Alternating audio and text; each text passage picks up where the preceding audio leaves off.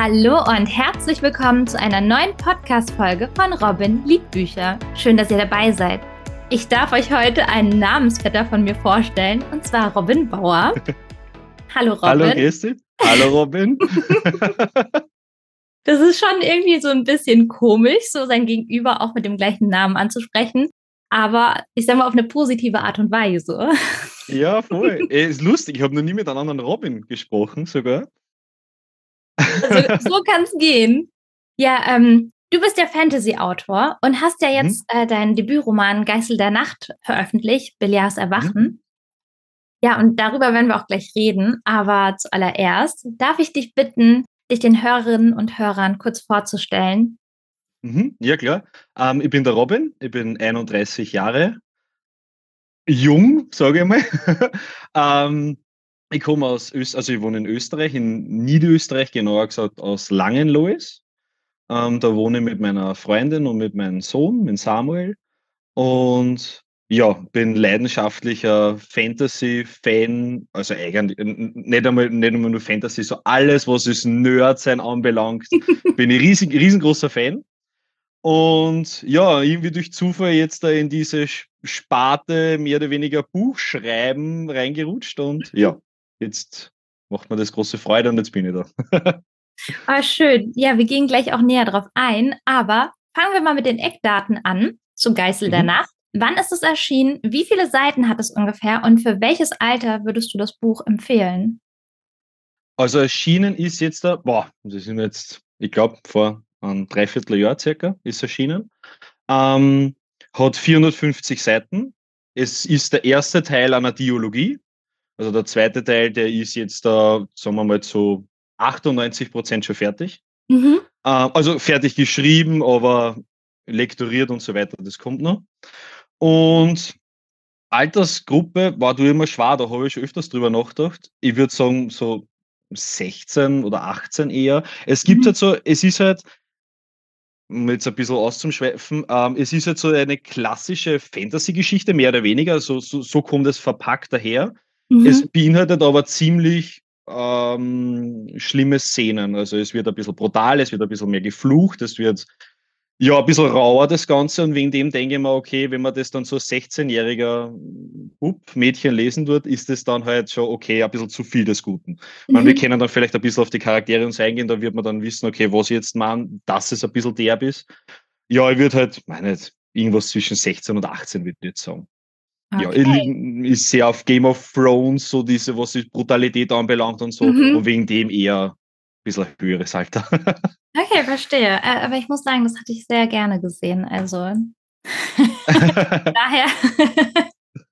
ja, ja, ich glaube, Game, äh, um Game of Thrones kommt der kein Fantasy-Fan, kommt der auf Game of Thrones drumherum. Also, ich glaube, jeder hat das irgendwie gesehen. Ja, ich ja. glaube, es ist schwierig, das irgendwie nicht gesehen zu haben. Ja, dass man das, genau, ja.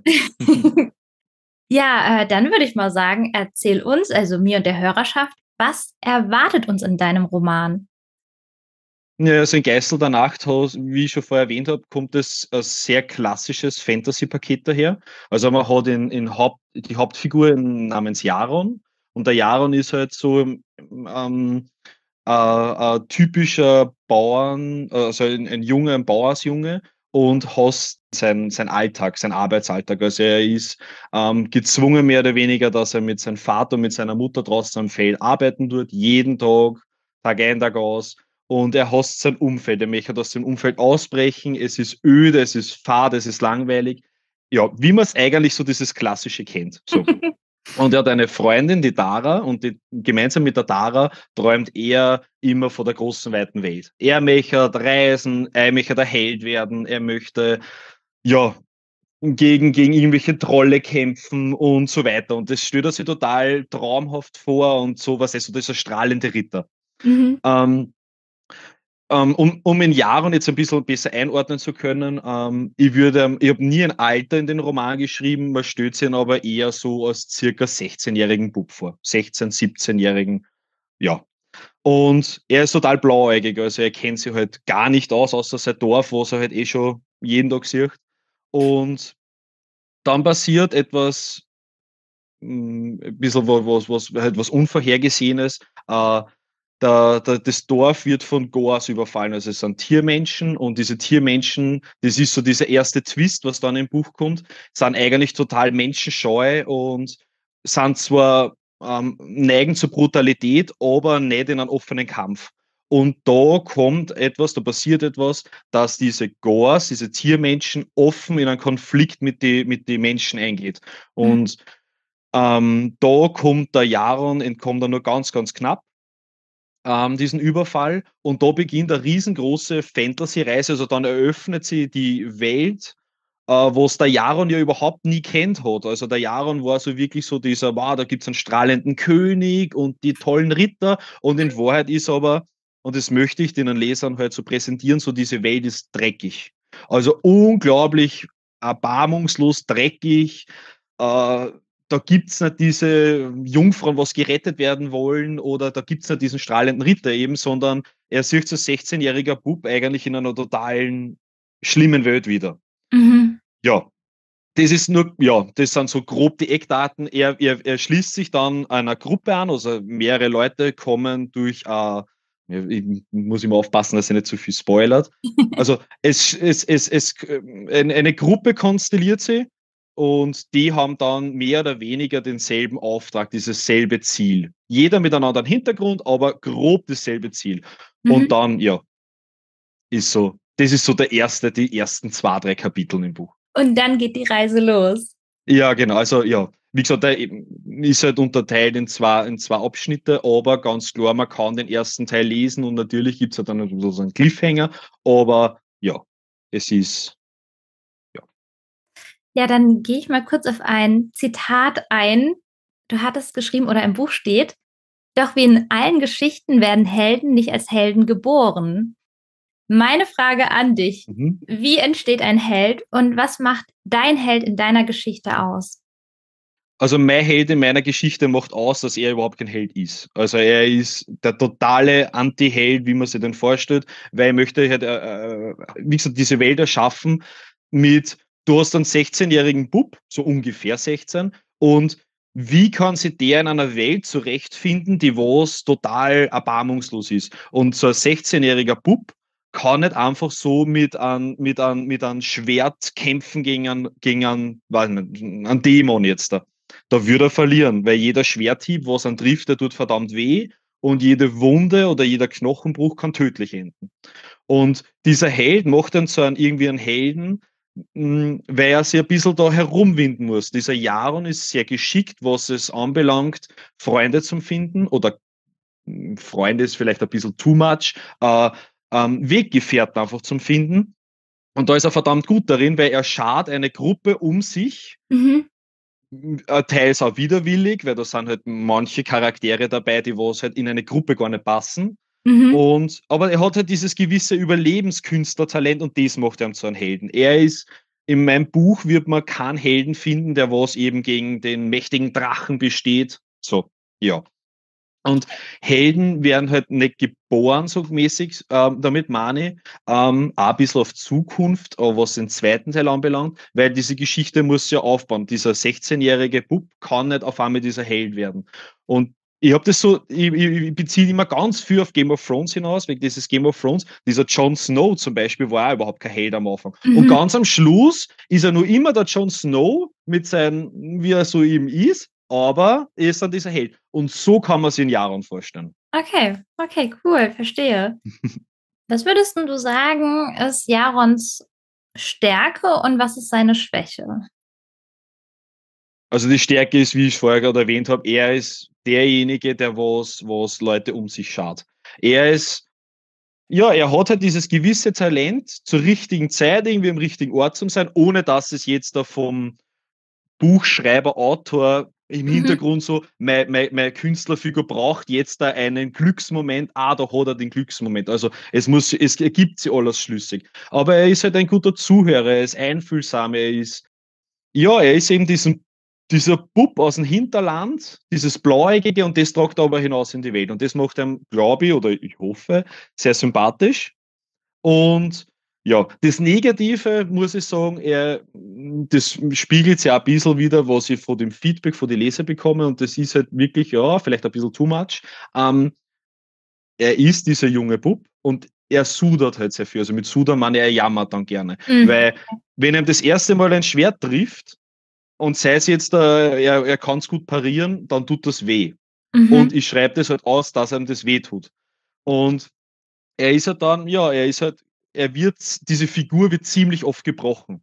Weil du kannst halt nur eben so einen Helden schaffen, wenn du ihn immer wieder aufbaust und brichst. Mhm. Und dann glaubst du, dieser Moment, er, er, bekommt da gewisse Fähigkeiten, so ein bisschen Skills bekommt er dann. Ich meine, da will ich jetzt nicht zu viel verraten, aber ja, er, er, er muss halt immer wieder gebrochen werden und das ist so dieser, dieser, dieses Aufbauen von dem Charakter, was dann im zweiten Teil halt vollends zur Geltung kommt. Aber mhm. das merkt man dann, wenn man das Buch halt eben gelesen hat. Hoffentlich. Klingt auf jeden Fall sehr spannend. Ähm, wir haben ja jetzt unseren Helden, aber haben wir auch einen Gegenspieler von Jaron? Gibt es einen klassischen Bösewicht in deiner Geschichte? Mm, puh. Nein, ich glaube, einen klassischen Bösewicht gibt es nicht. Also ich habe nicht, äh, ich wollte nicht so dieses, du bist gut und du bist böse und dieser mhm. Böse wird da total ausgeschmückt, sondern bei mir schwelgt dieses ähm, Böse immer im Hintergrund. Also natürlich Belia, es mhm. geht um einen Dämon, der was kommt, aber man, man erfährt lange Zeit nur so tröpfchenweise, okay, was bedeutet das, was, was ist da, was passiert mhm. da mit diesem Belia. Äh, ich kann da gar nicht so viel erzählen über Erm, über diesen Dämon an sich, weil sonst würde ich zu viel spoilern, aber es ist so, es gibt Bösewichte, da komme ich gleich nur mal zum Sprechen, aber dieser Oberbösewicht schwelgt über allen anderen. Mhm. Und jeder, mhm. jeder, was jetzt das Buch gelesen hat, weiß genau, warum ich nicht weiter darauf ausschweifen kann, weil das ist eben dieser Knallmoment, wo es was vielleicht, wenn man sich ein bisschen die Rezensionen durchliest, so bei Amazon und so weiter, dann weiß man, okay, wo steuert es hin? Da kommt halt dieser Knallmoment, den ich äh, glaube auch sehr unerwartet. Ähm, also man hat nicht diesen klassischen Antagonisten. Mhm. Des Weiteren hat dieser Belia ähm, gewisse, sagen wir Diener. Und da, uh, ja, also, mhm. her, also ja, man kann es eigentlich am besten als Diener jetzt einfach betiteln, ohne, ja, wie gesagt, ich würde nicht süß spoilern. Und diese, diese Diener, diese Zwischenbösewichte, was immer wieder kommen, kann man am Anfang gar nicht so einordnen in dem Buch, weil ich habe vorher die Gors erwähnt und diese Gors werden zum Beispiel vor einem Anführer angeführt, also vor dem mhm. Häuptling der Tiermenschen. Und, und das ist in die ersten Kapitel ist das dieser Bösewicht, wo man denkt, ha ja, da habe ich mein Bösewicht, was dann anders kommt, als man es denkt. Also, naja, jetzt habe ich viel geredet und in Wahrheit kann man sich jetzt nichts darunter vorstellen, aber man, man kann, na, also das Buch hat keinen mhm. richtigen Antagonisten und dann doch wieder schon. Mhm, es ist okay. schwierig. Ja, man kann es sich halt nicht so vorstellen, du hast. Ich habe ein gutes Beispiel, ein gutes Beispiel. Jeder okay. kennt Herr der Ringe. Jeder kennt mhm. Herr der Ringe. Und der Frodo macht sie mit dem Ring auf den Schicksalsberg, zum Schicksalsberg, das einen Ring reinwirft wegen Sauron. Der Sauron ist der Oberbösewicht. Mhm. Man sieht ihn ja nicht, er hat ja keine, in Herr der Ringe ist er keine Gestalt. Mhm. Man weiß aber, er ist da. Und so ja. kann man sich das bei mir vorstellen. Und während der Frodo zum Schicksalsberg geht, hat er ganz viel Feinde, die Nazgul zum Beispiel und ganz viele andere Feinde. Und so kann man sich das bei mir vorstellen. Ah, okay. So, da, ich glaube, jetzt kann man es besser einordnen, wie ich das meine. Mhm. Ja, und wegen dem ist halt so schwierig, dass man da was verratet, ohne dass man zu viel vorwegnimmt. Aber ich glaube, das mit Herr der Ringe Beispiel, glaube da kann sich jetzt jeder was vorstellen. Hoffentlich. also auf jeden Fall jeder, der mit Fantasy ein bisschen was zu tun hat, glaube ich, und die Filme gesehen hat, kann sich das definitiv vorstellen. Ich finde es auch super spannend, wenn ein Charakter wirklich vielseitig ist und nicht, ich sag mal, jetzt nur der Gute ist, sondern auch seine Schwächen mit sich bringt genauso wie beim Bösen vielleicht nicht ganz klassisch böse, sondern vielleicht auch noch andere Facetten aufweist, wo man vielleicht auch mitfiebern könnte. Ja, wobei da muss ich sagen, meine Bösewichter sind wirklich einfach böse. Also okay. mehr oder weniger. Also ich, sie natürlich haben schon gewisse Ecken und Kanten, das ist ganz klar, also man kann das dann schon kategorisieren, aber meine, meine Bösewichter sind so mehr, okay, der ist ultra pervers, so, der lebt seine Perversität komplett aus. Der ist ultra brutal. Der will einfach nur schlachten. Also es ist so, meine Bösewichter sind so mehr so das total Extreme, weil Verstehe, ich will halt okay. so ein, dieser Oberbösewicht, dieser Belia ist die absolute Vernichtung. So, der vernichtet alles und seine Diener sind so diese alle negativen Sachen herausgepickt, die pure Essenz von dem. Mhm. Ja, so kann man es eher vorstellen. Also, da gibt es zum Beispiel die Celestine und die Celestine ist der pure Wahnsinn. Und wenn's, wenn man den Buch das erste Mal trifft, äh, das ist so, okay, what the fuck, was, was ist das? So, weil sie einfach nur der Wahnsinn ist. Okay, ja. verstehe. Aber mit was hast du dich in deinem Buch am meisten auseinandergesetzt? Ähm, boah. Hm. Also ich glaube, mit meinem Buch habe ich mich am meisten auseinandergesetzt, wie man überhaupt ein Buch schreibt.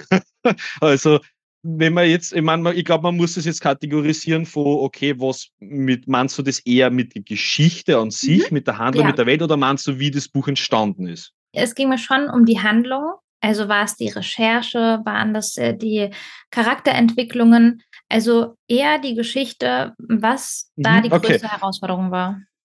Ähm, man, muss, man muss sagen, äh, ich habe das ist ja dadurch, dass es mein erstes Buch ist. Ich habe ja null, null Erfahrung, null, null Berührungspunkte sowieso mit Büchern, aber nicht mit Geschichten schreiben.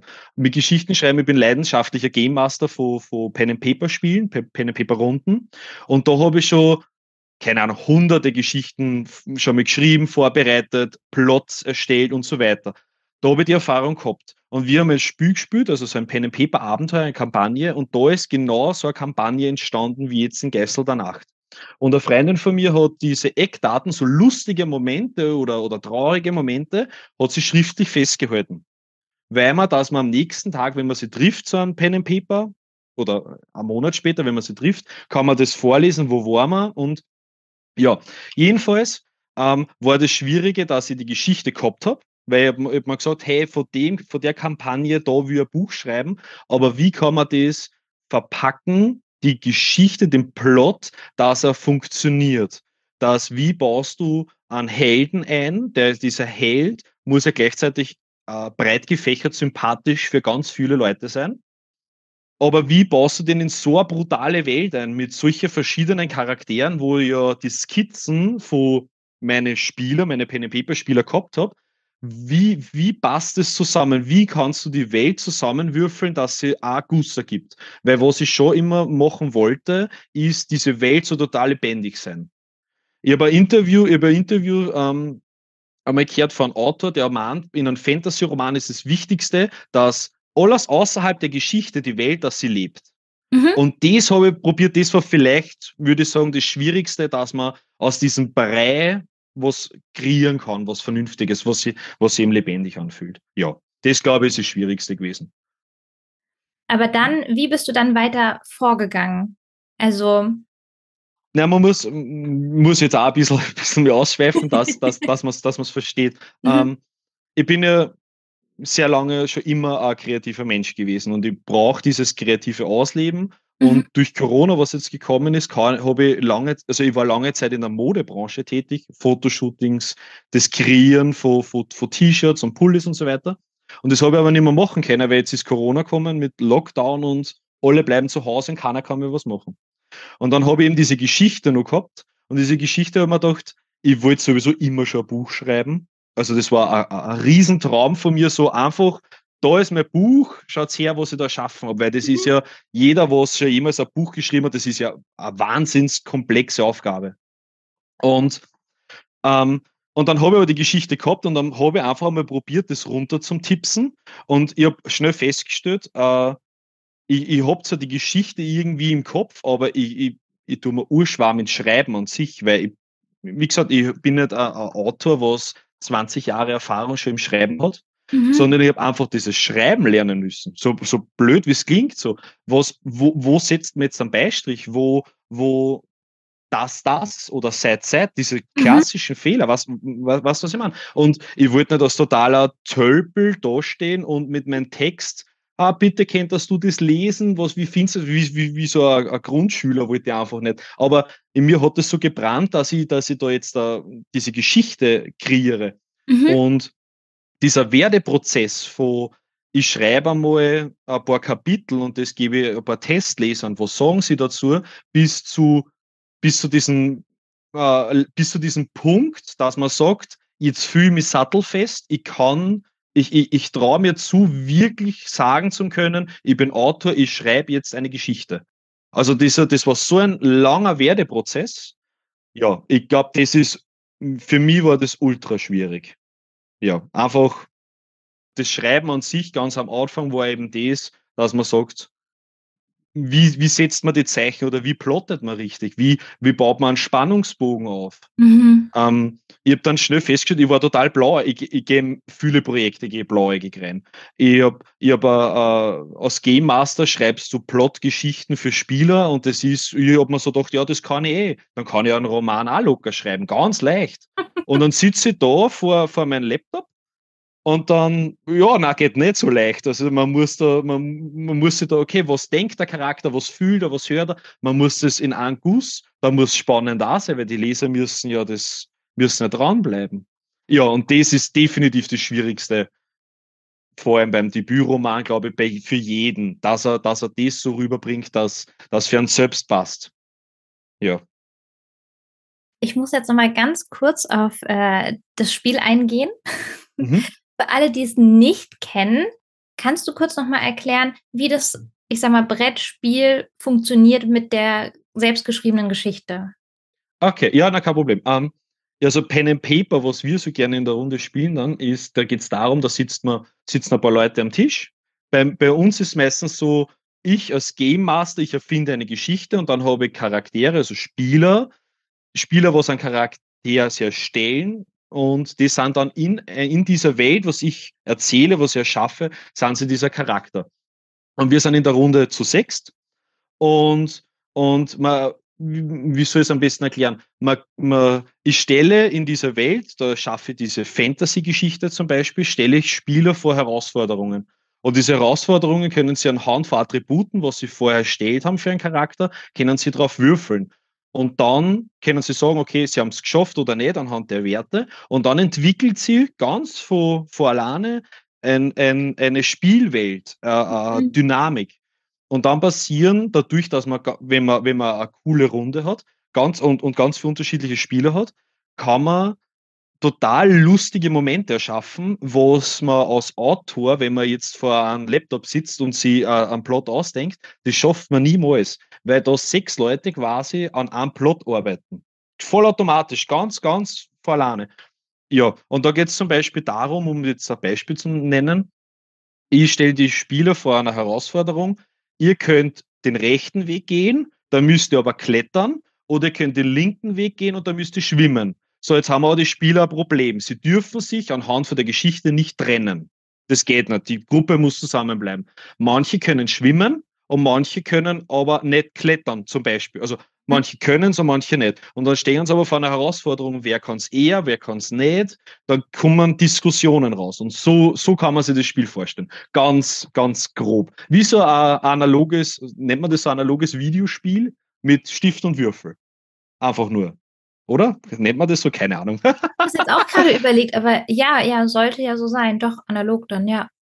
Ja, wie, ja, man hat einfach nur Potenzialien und man schafft sie ganz viel. Diese Spielwelt basiert in der Fantasie. So, Klingt auf ja, jeden Fall nach, nach einem unterhaltsamen Spiel und nach lustigen Abenden. Hast, hast du schon mal gespielt, Pen and Paper? Kennst du Pen and Paper? Ich kenn's. Ich kenn's ähm, auch von der Serie Big Bang Theory. Da wurde es ja auch immer gespielt. Ich ja, nicht. ich glaube, das ist Dungeons and Dragons, was sie spielen. Das aber ist, das ist ja auch so ähnlich. Genau, ja, ja, genau. Und daran, genau, also ich ja. habe es selbst nicht gespielt, aber ich habe davon schon gehört und das, wie gesagt, auch in der Serie gesehen und dann ja. Ja, also so kann man sich, ja, ich meine natürlich, da ist ein bisschen überspitzt mit ja, hochgradig nerdig, aber ja.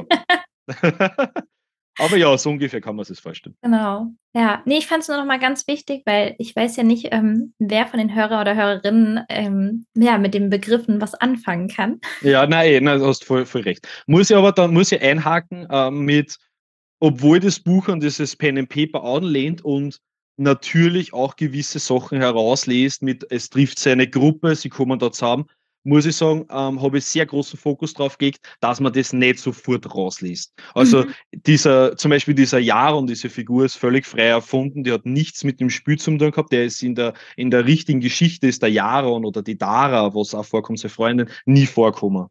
Also das dann wirklich nur dieses Spiel hat mich nur dazu verleitet, ja, dass man, dass man diese Welt, okay, ich habe so Grundeckdaten, aber man liest jetzt nicht das Buch und ist in einer Pen-and-Paper-Geschichte. So. Oder vielleicht manche werden Tendenzen dazu haben, dass, ja, manche Charakter haben die Tendenzen, aber ja. Aber jetzt ganz, ganz wichtig, wo ist denn dein Buch überall erhältlich? Also ich habe es veröffentlicht über BOD und erhältlich ist dann, also eigentlich gelistet ist überall, wenn es der Händler nimmt. Also quasi das klassische Thalia, Amazon, da kann man es überall bekommen. Ähm, oder beim BOD-Shop. Mhm. Ähm, ja, die klassischen Shops, da, wirst da wird man es überall finden, das Buch. Was mich mega stolz macht, das ist wirklich für mich ein Meilenstein gewesen. Ich bin in Thalia in Krems im Geschäft aufgenommen worden. Also mhm. mein, mein Debütroman ist wirklich, obwohl es über BUD schon ziemlich schwer ist, dass man in ein Geschäft mhm. reinkommt, vor allem in einen großen Handel, ist es vom Thalia aufgenommen worden. Und Fun Fact, gestern war ich in diesem Thalia noch drinnen, weil mit dem kleinen mit Sohn bin ich einkaufen gefahren mit Kinderwagen und habe in Thalia geschaut und es ist nur immer erhältlich. Also noch die ganzen Monate steht es noch immer bei einem im Regal und ist ausgestellt. Also das, ja, finde ich mega cool. Das ist für mich, für mich ein wahnsinniger Erfolg. Finde ich toll. Also auf jeden Fall Glückwunsch dazu. Dankeschön. ähm, weißt du schon, wann der zweite Teil veröffentlicht wird oder hast du so irgendwas angepeilt? Mhm. Also angepeilt ist nächstes Jahr März, circa. Ob jetzt was eher Ende März. Äh, der Roman ist fertig geschrieben. Ich habe eine Deadline, wann ich, wann ich, ähm, ich habe ganz viel Feedback von Teslas jetzt mir eingesammelt und bis genau 23.12., jetzt habe ich noch ein bisschen einen Terminstress, genau bis jetzt 23.12. muss ich das ganze Feedback von den Testleser einarbeiten und dann kriegt es die Lektorin und dann ist ausgemacht mit der Lektorin, Grafikerin und so weiter, dass circa im März dann der Roman rauskommt, also der zweite Teil. Dauert ja nicht mehr so lang, das geht, ja, die Wochen verfliegen. Ja, das, das kann ich mir vorstellen. Wenn alles gut geht, hoffentlich. Ich drücke dir die Daumen. ja, bist du jemand, der viele Menschen in dein Schreibprojekt involviert? Ich weiß nicht, ab wann ist viel, viel. Okay, wie, viele sind denn bei dir involviert? ähm, also, man muss, ich glaube, man muss, wenn man es kategorisiert, äh, schreiben durch schreiben durch alleine. Also da mhm. sitze ich, da sitze ich halt jeden Tag mir gern hin und schreibe halt quasi einmal in einem also ich, ich, ich drittel sehr gerne. Also ich, ich schreibe ein Drittel fertig vom Buch. Mhm. Dann kriegt es die wichtigste Testleserin, das ist meine Mama. und meine Mama ist eine total belesene Frau und total grundehrlich, weil sie, sie, sie kann ganz schlecht lügen. Also wenn meine Mama, wenn meine Mama sagt, äh, das ist gut, dann ist es gut. Wenn es schlecht ist, dann erkenne ich sofort in dem Blick, dass es schlecht ist. Okay, verstehe. Und die gibt mir, und die gibt mir Feedback und mhm. dann schreibe ich halt so weiter. Also vom Schreiben bin ich komplett alleine, aber mit Hilfe von meiner Mutter, die was quasi mir das allererste Feedback gibt.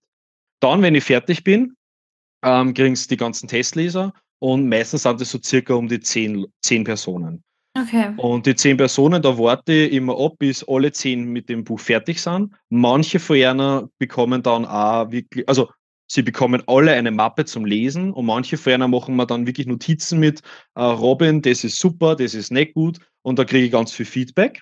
Und dann kriege ich die ganzen Mappen zurück. Und da bin ich jetzt in dem Stadion, dass ich gerade im einen Monat habe ich noch Zeit, nicht ganz, dass ich das Feedback einarbeite. Dann habe ich bekommt die Lektorin, also Lektorin und Korrektorin, mhm. ist eine Person, und, und meine Grafikerin. Und wenn das Buch dann fertig ist, dann habe ich ein, ein Team im Hintergrund äh, von, von Bookstagrammer. Und das finde ich mega cool. Also an der Stelle liebe Grüße an, die, an, an, an mein ganzes Bookstagram-Team. Also wirklich, es Hammer, Hammer, Hammer Leute dort. Und die helfen mir dann, dass ich das Buch so weit auf die Bahn kriege, dass wirklich auch Leute sehen. Weil mhm. das ist unglaublich wichtig, dass, ja, dass man überhaupt gesehen wird. Ja. Ja. Also ist klar wichtig, aber halt auch ultra schwierig. vor allem in dieser Masse, vor allem, ja. Insgesamt, insgesamt kann man sagen, wenn es zehn Testleser sind, Grafikerin, Lektorin bis bei zwölf, meine Mutter 13, äh, meine Freundin ist ganz viel involviert mit Feedback bis bei 14 und zehn Buchblogger zum Beispiel, habe ich äh, ein Team im Hintergrund von 24 Leute. Kann man so Daumen mal ungefähr sagen. Ja.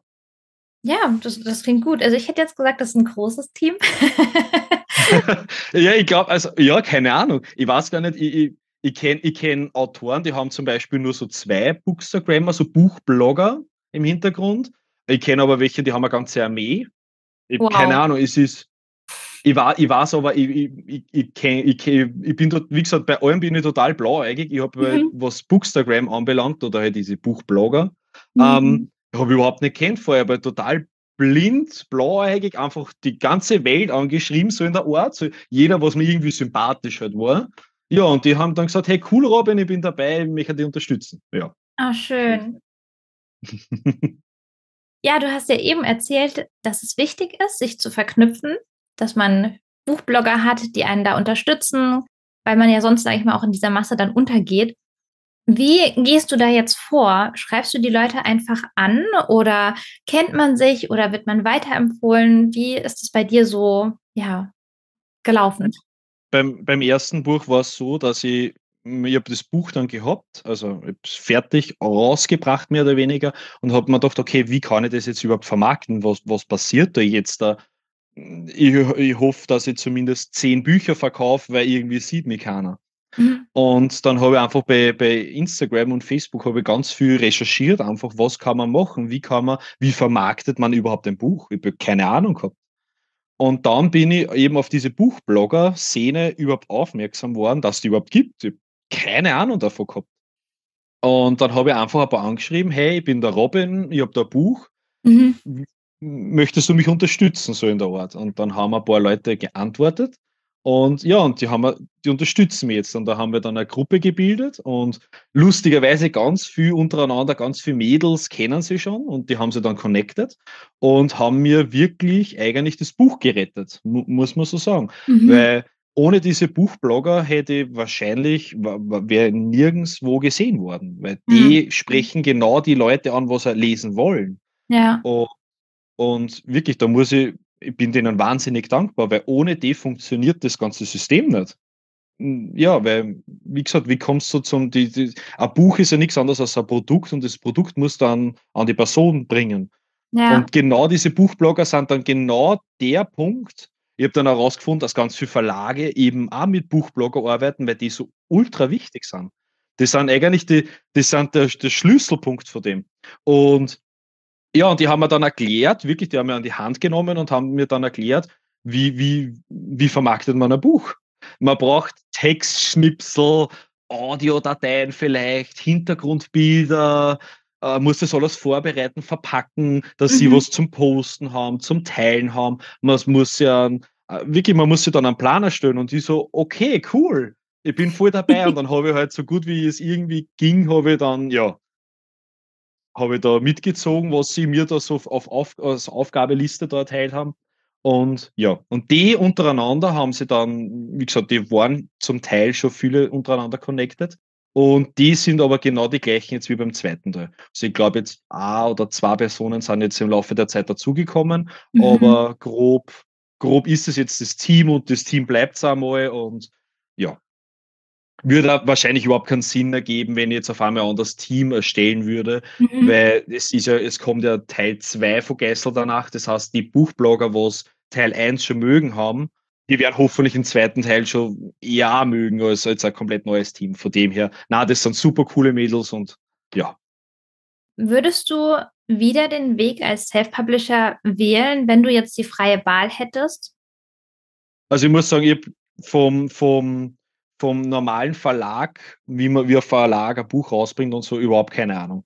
Für mich war das aber geil, ich habe es aber nie probiert. Also ich bin nie hingegangen und habe gesagt, okay, ich habe da meine 20 Verlage, was ich da rausgesucht habe und ich schreibe die jetzt an. Äh, das war überhaupt nicht meine Intention dahinter. Ich habe, wie gesagt, es war für mich klar, okay, wie kann es überhaupt rausbringen? Ich habe ja dieses ganze Self-Publishing-Ding, was meiner Meinung nach ja voll runtergespielt wird von mehreren, mit mehreren Leuten oder wenn es mit Leuten sowieso generell reden tust über Bücher, ist mhm. ja das, ich finde, was ist denn der Unterschied schon zwischen Self-Publishing und normalen Verlag? Ich bin mit Self-Publishing, bin ich schon im, auch im Talier drinnen im Geschäft, ganz normal, wie ein Verlag. Also, mhm. aber ist jetzt ein anderes Thema, jetzt schweife ich ein bisschen aus. und, und also ich habe punkto Verlage habe ich überhaupt keine Erfahrung. Also ich, ich, ich, ich traue mir da fast keine Meinung jetzt darüber zu haben, weil ich, ich habe noch nicht, ich habe keine Berührungspunkte, ich habe noch nie mit einem Verlag geschrieben. Für mich war es klar, okay, es gibt ja auch verschiedene Wege vom Self-Publishing. Mhm. Das KD, KDP zum Beispiel oder BOD oder andere Möglichkeiten. Und ja, für mich war das jetzt im Moment das, dieses BOD, dieses, die totale freie Hand zum haben über dieses ganze Projekt, das schien mir total cool. Ja. Und man muss aber auch dazu sagen, es ist eine gewisse Strategie halt auch, was ich verfolge, mit jetzt schaue ich mal, was passiert, ich schaue, was beim zweiten Teil passiert, ich schreibe an einem dritten Roman gerade und ich schaue, was mit diesen Romane passiert. Wie kommt es überhaupt an? Schaffe ich überhaupt, dass ich eine Test, also nicht Testleser, eine Leserschaft aufbaue? Mhm. Kann ich das überhaupt? Finden sind meine Geschichten interessant? Und erst ab dem Zeitpunkt, wenn, wenn ich ganz viele Leute um mich geschaut habe, dann ist meine Überlegung schon, okay, dann klopfe ich einmal bei größeren Verlagen an. Aber sonst glaube ich, habe ich überhaupt keine Chance, dass man aus, ich bin ein No-Name, keiner kennt mich, ich habe einen Debütroman, äh, ganz ehrlich, die Zeit habe ich mir gespart, dass ich bei, dass ich 50 Verlage anschreibe. Es hätte wahrscheinlich keinen Sinn gehabt. Ja, ja. okay. Ja, ähm, habe ich es eben richtig rausgehört? Du schreibst gerade an deinem dritten Buch? Ja, genau, richtig. Also, geht, das, das hat, auch in die Fantasy-Richtung? Eine Mischung. Also ah, okay. es ist eigentlich nur total, aber wir können es jetzt, wir können es ein bisschen spoilern. Vielleicht, wenn, wenn, wenn Leute das hören, es weiß wirklich nur niemand, auch nicht die Buchblogger, also niemand weiß das bis jetzt. Oh. Um, ähm, ja, da, da, bin ich wirklich nur total, aber wir können es jetzt, wir können es ja erwähnen, wir können es ja sagen. Mhm. Um, ähm, also Geißel danach diese Dialogie. Ganz klar, das ist damit abgeschlossen und dieses Projekt soll danach ruhen. Also es wird nie von Geißel danach den dritten Teil geben. Und äh, das dritte Buch, was ich jetzt schreibe, ähm, geht in Fantasy-Richtung wieder. Also ich möchte dieses Genre nicht komplett verlassen, was ich eigentlich am Anfang machen wollte.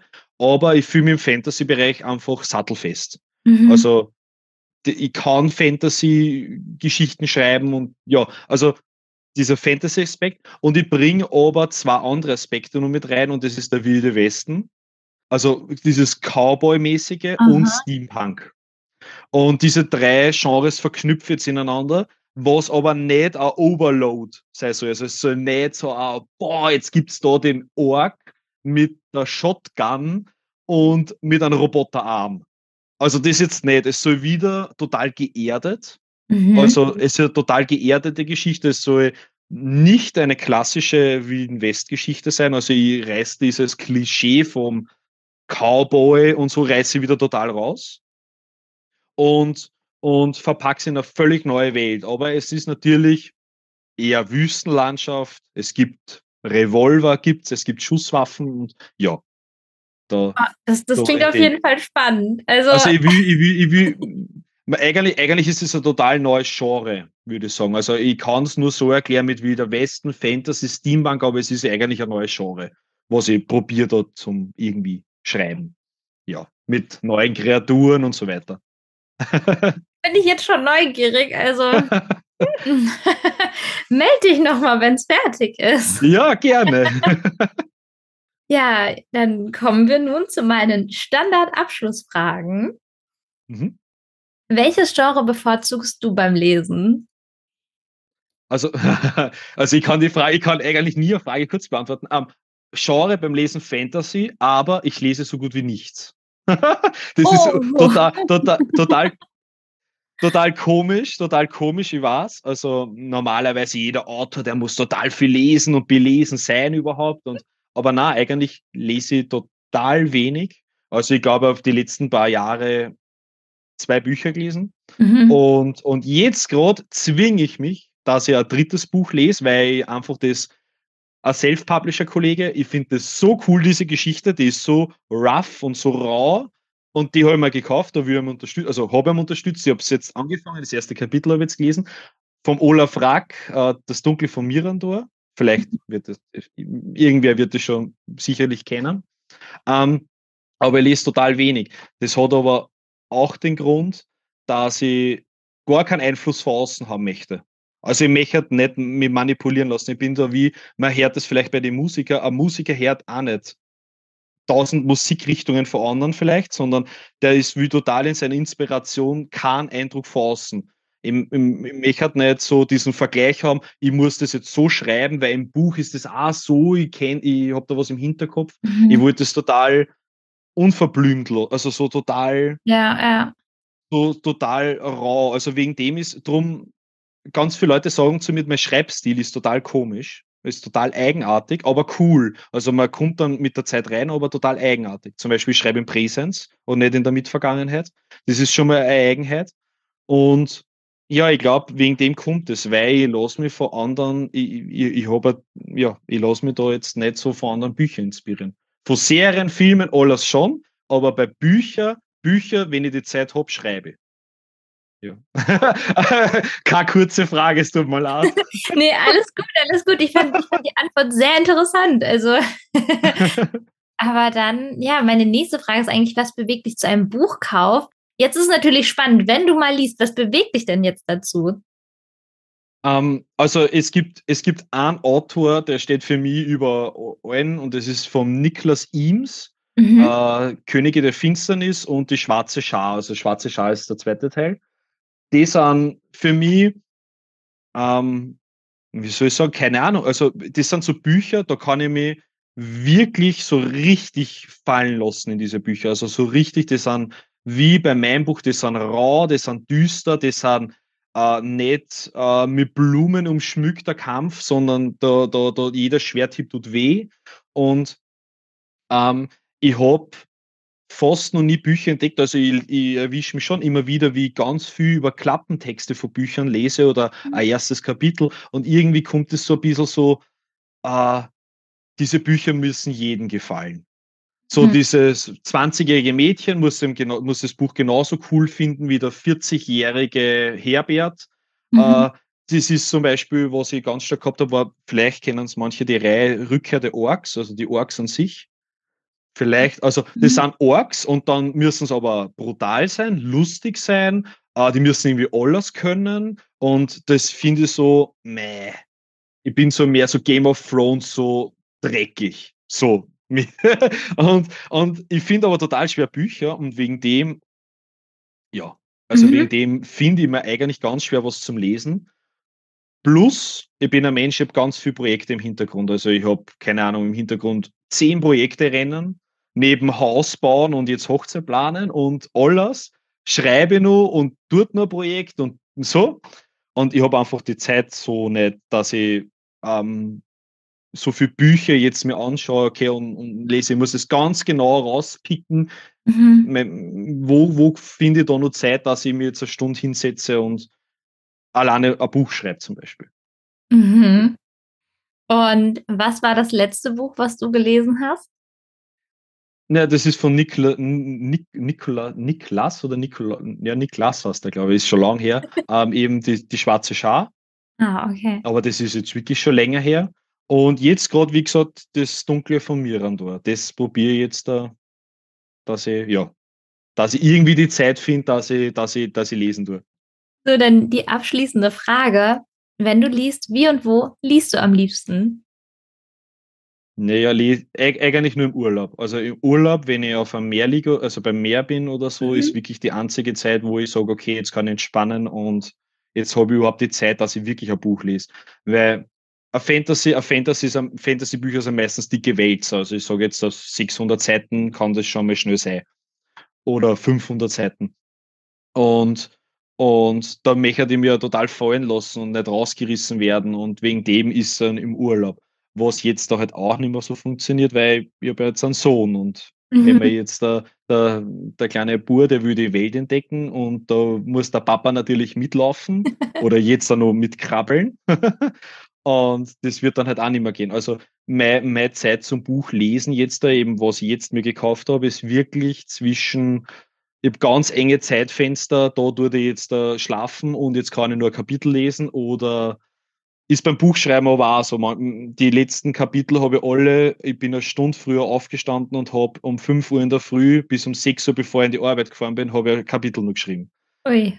Also ich presse das oder ich stehe mitten in der Früh, dann stehe ich halt um drei in der Früh auf und schreibe Kapitel zum Beispiel. Also wow. da muss halt der Schlaf weichen.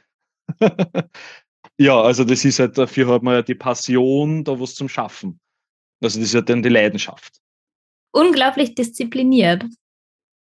Hm, ja, keine Ahnung, also es, es, es, es kotzt mir dann schon ziemlich an oft, dass ich halt wirklich, aber also mein, mein Drang, also ich habe immer so Hummel im Hintern. Mhm. Ich muss ständig, ich muss ständig was kreieren, schaffen, dort sein, das Projekt machen. Wie gesagt, ich schreibe Buch, daneben Haus bauen irgendwie und Kind und man muss das alles unter den Hut bringen. Und das ist aber diese Hummeln im Hintern. Also ich muss etwas schaffen. Und wenn ich dann aber, ich habe gesehen, wie es beim ersten Buch eben war, ähm, dann hat man dieses Produkt in der Hand und man kann sagen, hey, ich habe wirklich ein Buch geschrieben und das ist sowas unglaublich Cooles, mhm. wenn man das dann hat. Mhm. Und das ist dann so diese, diese Motivation, dass man sagt, na, nix, jetzt weiterschreiben, geht schon. So. Also, ja, es ist, es ist natürlich hat was mit Disziplin zu tun, aber das ist aber mein persönlich, das ist mein Drang, ich brauche das. Also ich brauche meine zehn Projekte neben, neben gleichzeitig so. ja, ähm, lieber Robin, es hat mich sehr gefreut, dich kennenzulernen und danke für mich die Unterhaltung. danke für das Gespräch, hat mich auch sehr gefreut. Sehr, sehr cool. Ich hoffe, wir können das irgendwann einmal wirklich wieder wiederholen. Gerne. War sehr ja. cool. Würde mich mega freuen. gerne, gerne. Du bist herzlich eingeladen. Dankeschön. Ich wünsche dir viel Erfolg mit deinem Roman Geißel der Nacht, Belehr's Erwachen und genau auch für den zweiten Teil natürlich, der dann bald Dankeschön. rauskommen wird. ja, und wer bei unserem Gespräch jetzt neugierig geworden ist und mehr erfahren möchte oder auf dem Laufenden bleiben will, dann schaut gerne auf Instagram vorbei unter Robin Bauer und ja, da bekommt ihr alles, was ihr wissen müsst. Und dann würde ich sagen, an alle Bücherliebhaber und Bücherliebhaberinnen und die, die es noch werden wollen, genießt den Tag und wenn ihr wollt, hören wir uns wieder nächsten Sonntag zu einer neuen Podcast-Folge von Robin liebt Bücher.